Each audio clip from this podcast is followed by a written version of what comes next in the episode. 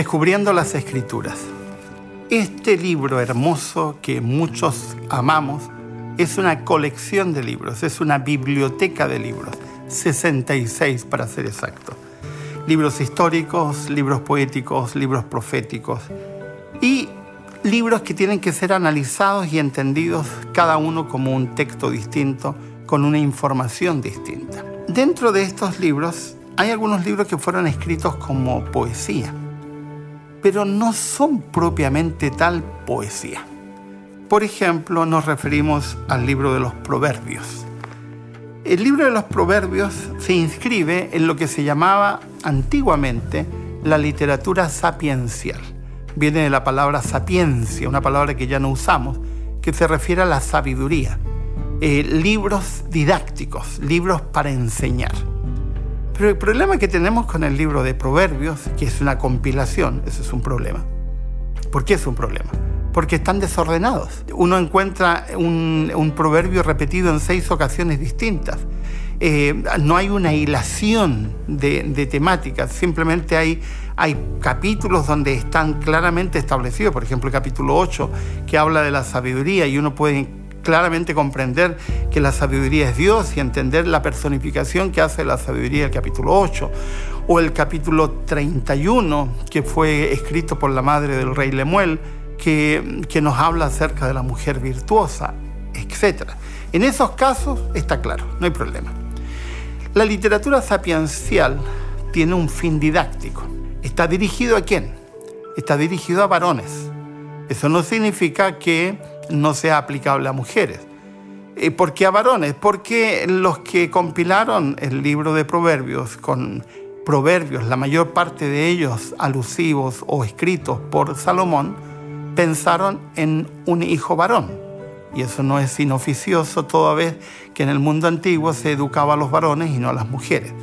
No vamos a discutir la pertinencia de eso porque no es el caso, pero así se solía hacer. ¿Eso significa que los principios no son aplicables a las mujeres? En absoluto, son aplicables a todos los seres humanos. ¿Cómo hacemos para acercarnos a los proverbios? Una forma de acercarnos a los proverbios es no leer proverbios aislados, sino leer em, zonas o, secciones de proverbios que mantengan una misma temática. En algunas Biblias es fácil porque se han preocupado de dividir secciones de proverbios y uno logra encontrar algunas secciones clarificadas. Pero en otros casos, como la que yo tengo en mi mano, no, están todos uno tras otros y no está el orden establecido. Entonces, una fórmula es que yo busque una Biblia donde están las secciones clarificadas. Otra forma es que con la ayuda de una concordancia descubra la repetición de proverbios. Hay proverbios que se repiten en seis ocasiones. Por ejemplo, vara a la espalda del necio, que se repite en seis ocasiones en los proverbios. No vamos a explicar el sentido de vara, pero no significa pegar, porque vara no tenía, tenía que ver con golpear. Algunos han usado ese versículo para golpear a sus hijos. Vara tenía que ver con dirección, con guía, con orientación. Se refería a esa vara pequeñita que se ponía al lado de un arbolito que está creciendo para que se mantenga derecho y se lo amarraba y se mantenía derechito. Esa era la idea. Por lo tanto, vara era símbolo de dirección, de disciplina, de orientación, etc. Aparece en seis ocasiones. Entonces, una, fórmula, una forma de estudiar en, en específico un proverbio es que tomemos estos seis versículos y los comparemos y veamos qué elemento nuevo hay en cada uno de ellos. Y eso nos va a dar más luz sobre lo que los autores están queriendo decir sobre, en este caso, la palabra vara. Eh, una de las palabras más repetidas en el libro de los Proverbios es necio, como contraste al sabio. Y uno podría tomar todos los versículos del libro de Proverbios donde aparece la palabra necio para poder entender a quién llama el libro necio y, podría hablar, hacer un, estudio sobre el concepto y contrastarlo con a quién se refiere el texto cuando habla de una persona sabia o del sabio, que no se refiere al inteligente, sino a aquel que se ha tomado de la mano de la sabiduría, es decir, que se ha tomado de Dios, etc. Decir, volvemos a lo mismo. No estudiemos textos aislados, no, tome, no estudiemos frases aisladas, pongámosla dentro de un contexto. En el caso de la literatura sapiencial, específicamente el libro de Proverbios, pongámoslo dentro del contexto de Proverbios, para que así logremos comprender qué es lo que el autor y el compilador ha querido enseñarnos y transmitirnos. La literatura sapiencial es rica en contenido y sentido. Quiera Dios guiarnos para encontrar su verdadero propósito en el estudio de la palabra.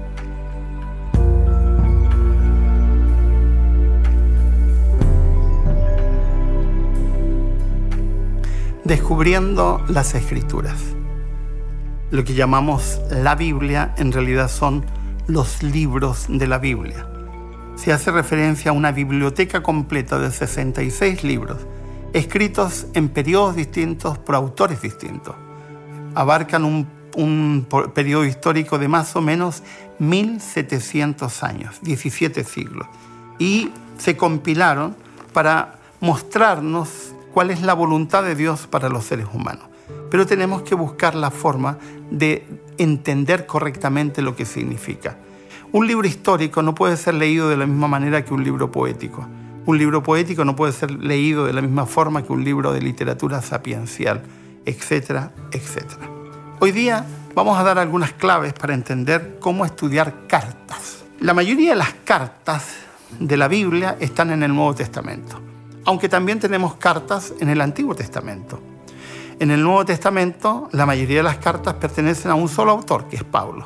Pero también tenemos cartas de Juan, tenemos cartas de Pedro, tenemos cartas de Santiago, tenemos cartas de Judas, una.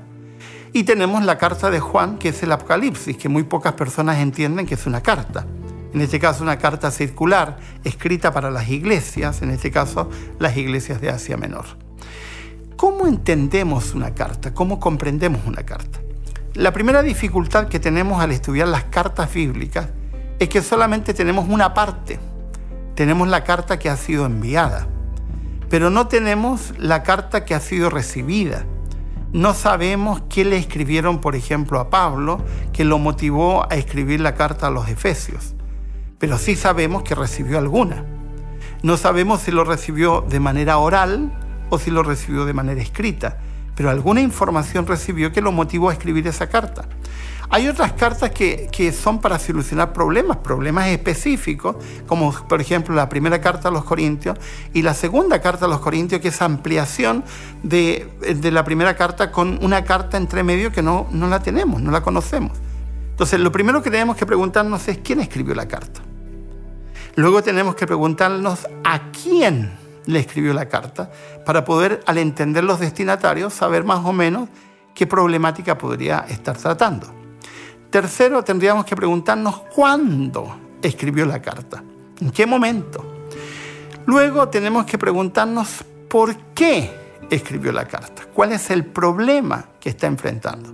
Por ejemplo, cuando Pablo escribe la carta a los Gálatas, que no es una persona, es un, son un grupo de iglesias que son de Galacia, eh, eh, Pablo está preocupado porque se han introducido dentro de las iglesias los que él llama judaizantes, es decir, personas que se han hecho cristianos pero que siguen creyendo en algunas normas y leyes del Antiguo Testamento que no tienen aplicación en el cristianismo y que están perturbando o están confundiendo a las personas que Él les enseñó. Entonces, tenemos que reconstruir cuál es la problemática, por qué es tan importante la problemática. En algunos casos, la problemática está enunciada claramente el apóstol Pablo lo enuncia. En otros casos hay que deducirlo a partir del mismo estudio de la Biblia. En algunos casos el apóstol Pablo sigue un orden muy claro. En el caso de la carta a los de Roma, es una carta colectiva. Pablo es muy ordenado. La primera parte habla sobre justificación por la fe, la segunda parte habla sobre santificación por la fe. Y es una carta muy equilibrada, muy ordenada, y uno puede estudiarla más o menos sistemáticamente. Pero hay otras cartas donde Pablo salta de un tema a otro simplemente porque está escribiendo, como se escriben las cartas en general, a, medida que va recordando algunas cosas, las va eh, escribiendo y que es más o menos natural. Hay otras cosas que Pablo no se da el trabajo de explicar, ¿Por qué? Porque el que está recibiendo la carta entiende perfectamente. El que no entiende somos nosotros, que tenemos que estar reconstruyendo qué es lo que habrá ocurrido. Me refiero, por ejemplo, a la carta que le escribió a Timoteo. En 1 Timoteo hace alusiones que son incomprensibles para una mente de hoy, porque no entendemos el contexto gnóstico en el que, que, estaba enfrentando Timoteo y al no entender ese contexto, cuesta entender a quién se refiere con las aseveraciones que hace sobre la mujer, eh, las cosas que dice sobre algunos elementos que están ocurriendo en la iglesia. Por lo tanto, al estudiar una carta tenemos que preguntarnos. No es fácil, eso nos lleva tiempo, no se puede estudiar en una hora, nos vamos a demorar meses probablemente en entender con claridad una carta, pero vale la pena. Porque cuando nos damos el trabajo de estudiar realmente en la Biblia, en este caso una carta de la Biblia, podemos captar embebernos de algunos conceptos maravillosos de la escritura y, y, uno no se cansa. Yo no me canso de estudiar Romanos, por ejemplo, porque es extraordinario. Que Dios nos bendiga para que al acercarnos a las cartas bíblicas podamos encontrar un así, dice Jehová.